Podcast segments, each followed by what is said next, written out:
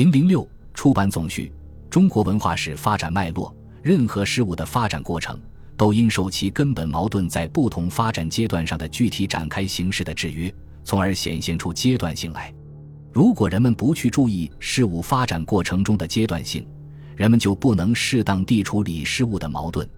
因之，注意事物发展过程中的阶段性，对于正确认识事物具有十分重要的意义。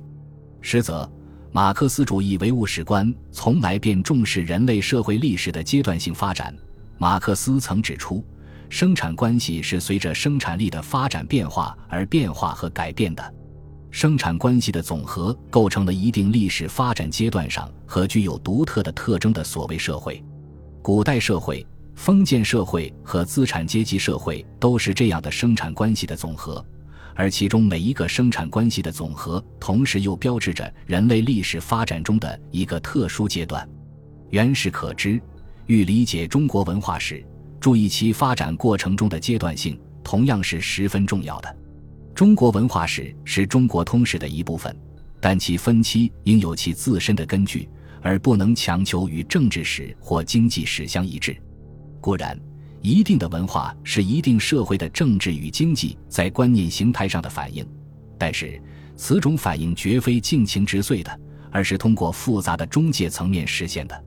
因之，二者的关系不能等同于物质与精神的关系，以为政治经济是第一性的，文化是第二性，是政治经济的派生物。事实上，文化自身有很强的传承性和相对的独立性。从人类历史上看，精神文明并不总是与物质文明同步。如古希腊的生产力并不发达，但却创造了灿烂的古希腊文明。在欧洲历史上，德国曾长期是经济上落后的国家，但这并不影响它时常占据欧洲文化交响乐团中第一提琴手的位置。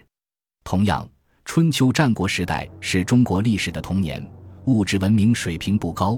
但它却是中国文化发展史上的一个巨人辈出的黄金时代。宋代国势孱弱，但人多公认宋代是中国古代文化发展史上的又一个高峰期。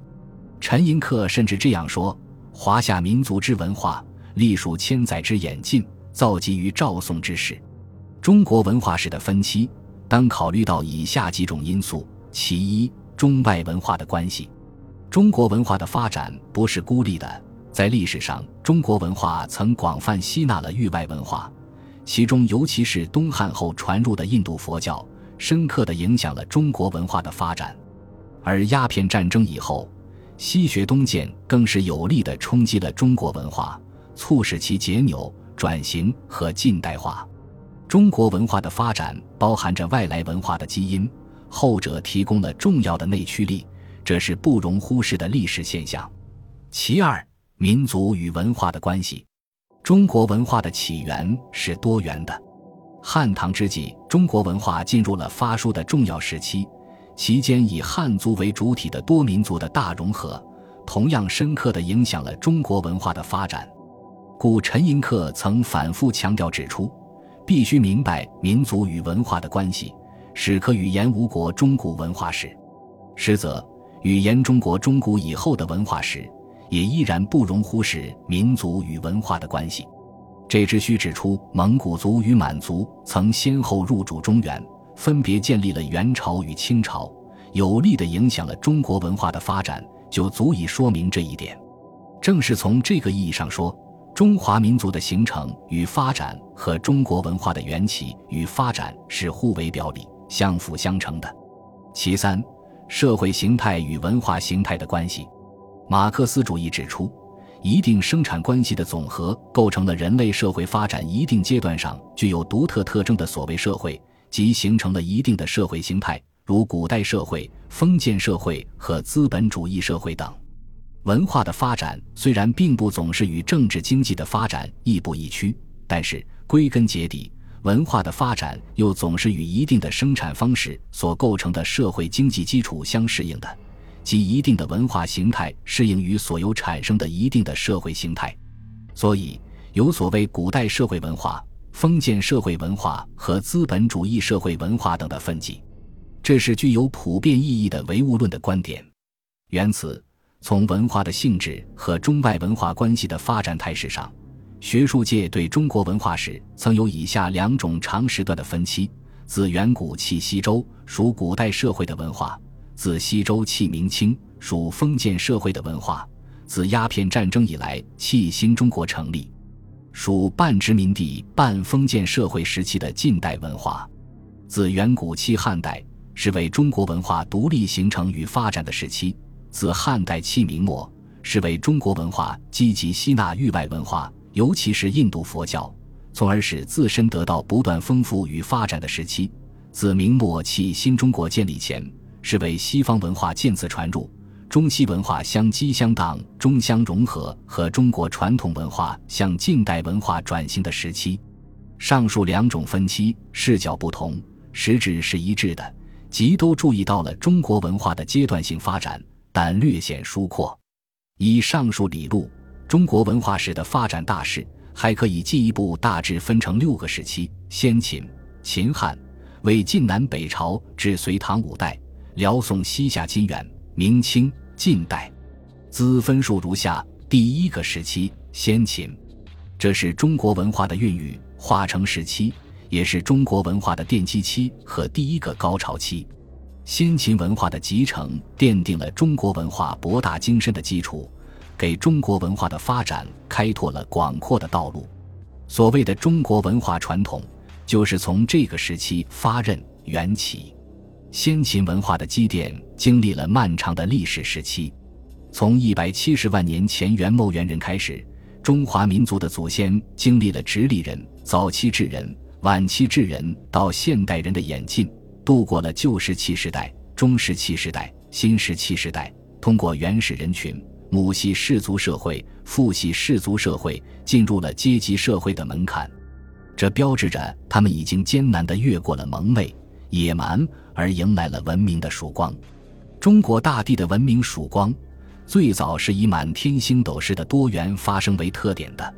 远在新石器时代的后期。我国广大的区域内，即已经形成了若干初级文明的文化区域：陕金渝文化区、山东文化区、湖北文化区、长江下游文化区、鄱阳湖、珠江流域文化区、辽西河套文化区。这些不同区域的文化不断的积累、发展、碰撞，最后通过在中原地区的交汇、融合，完成了中国古代从野蛮到文明、从量变到质变的转变。建立起中国历史上第一个文明国家王朝夏，我国古代是在基本上没有改变氏族结构的情况下进入阶级社会的，因而它在政治制度的架构上还保留着氏族社会的许多特点。夏王朝基本上还是氏族方国联盟的王朝，王权通过巫术神权去体现，其思想文化还带有强烈的氏族观念和宗教神权的巫术特征。人们的思想意志归根结底要以神的意志为转移。商代是神权政治的极盛时期，商王国政治地理相对狭窄，与他统治区域广大的矛盾和以子姓为主的家族统治集团与外服役姓方国的矛盾，促使上的国家宗教越来越向强化神权王权的方向发展。商代的巫术神权无所不包，其思想文化。艺术无不带有典型的沟通人神的神话或巫术的意义。殷商以一味迷信天命走向残暴，导致了国家的灭亡。周初封建亲戚在殷于殷礼的基础上，吸收殷王国的教训，制定了以敬天保民、明德慎罚为主导思想的礼乐文化，完善周王朝的上层建筑。这是我国古代神权思想解放、理性文化思想形成的第一步。礼乐文化的思想基础是德，周人强调敬德，强调用人力、人的道德保有天命及掌握政权，主张用体现国家制度、人文行为准则和道德规范的礼来稳定社会的等级秩序，用乐来引导人们在遵守等级秩序的前提下的亲和。这是商周之际统治思想，也是文化思想的重大变化。它孕育和涵盖的人治理性精神和一统和合精神，对中华民族和大一统国家的形成都有不可磨灭的指导意义。春秋时期，王室衰微，诸侯争霸，新型的君主专制国家和郡县制的发展，使处于几个不同文化区域的争霸大国逐渐形成几个不同的政治文化中心。宗法制度的崩溃，学在官府的局面被打破，私学的发展推动了学术文化的普及和文化思潮的发展。极具动荡的社会变革，戎狄蛮夷和华夏融合，农业、工商业、科学技术的发展。激发了思想家们对面临的各种现实问题，如天人关系、君臣关系、军民关系、华夷关系以及忠孝仁义等思想伦理学说的探讨。由此，随着争霸各国为了富国强兵而进行的政治、经济、文化变革，不同的政治主张竞相接触，不同流派的私家讲学和各成一家之言的私人著述逐渐发展。儒墨显学之争已揭开了文化争鸣的序幕。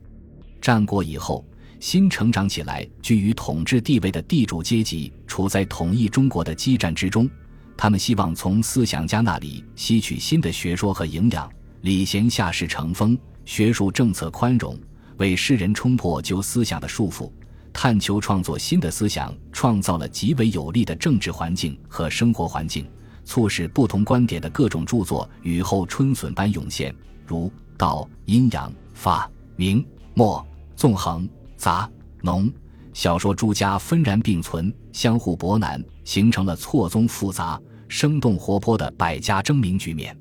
百家争鸣是华夏各民族文化积淀的结果，也是春秋战国时期诸多思想家智慧的结晶。百家争鸣的出现。标志着华夏文化的成熟和发展，标志着我国古代理性文化已经达到了博大的难以攀登的高峰。它的出现，不仅为统一的多民族的国家的出现奠定了思想和文化的基础，也为中国几千年的政治文化的发展奠定了基础。两千多年来，历史上的许多思想都可以从战国诸子的学说中找到源头。甚至今天社会科学的许多问题，我们也可以或多或少的从朱子那里发现头绪。本集播放完毕，感谢您的收听，喜欢请订阅加关注，主页有更多精彩内容。